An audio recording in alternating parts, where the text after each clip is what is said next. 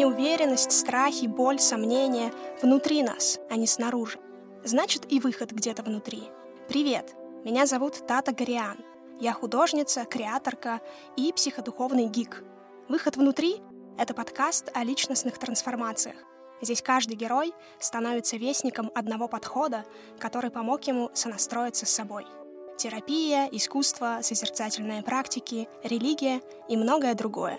Гости рассказывают свои истории и то, как изменилась их жизнь и отношение к себе и другим. Выход внутри. Посмотри, послушай.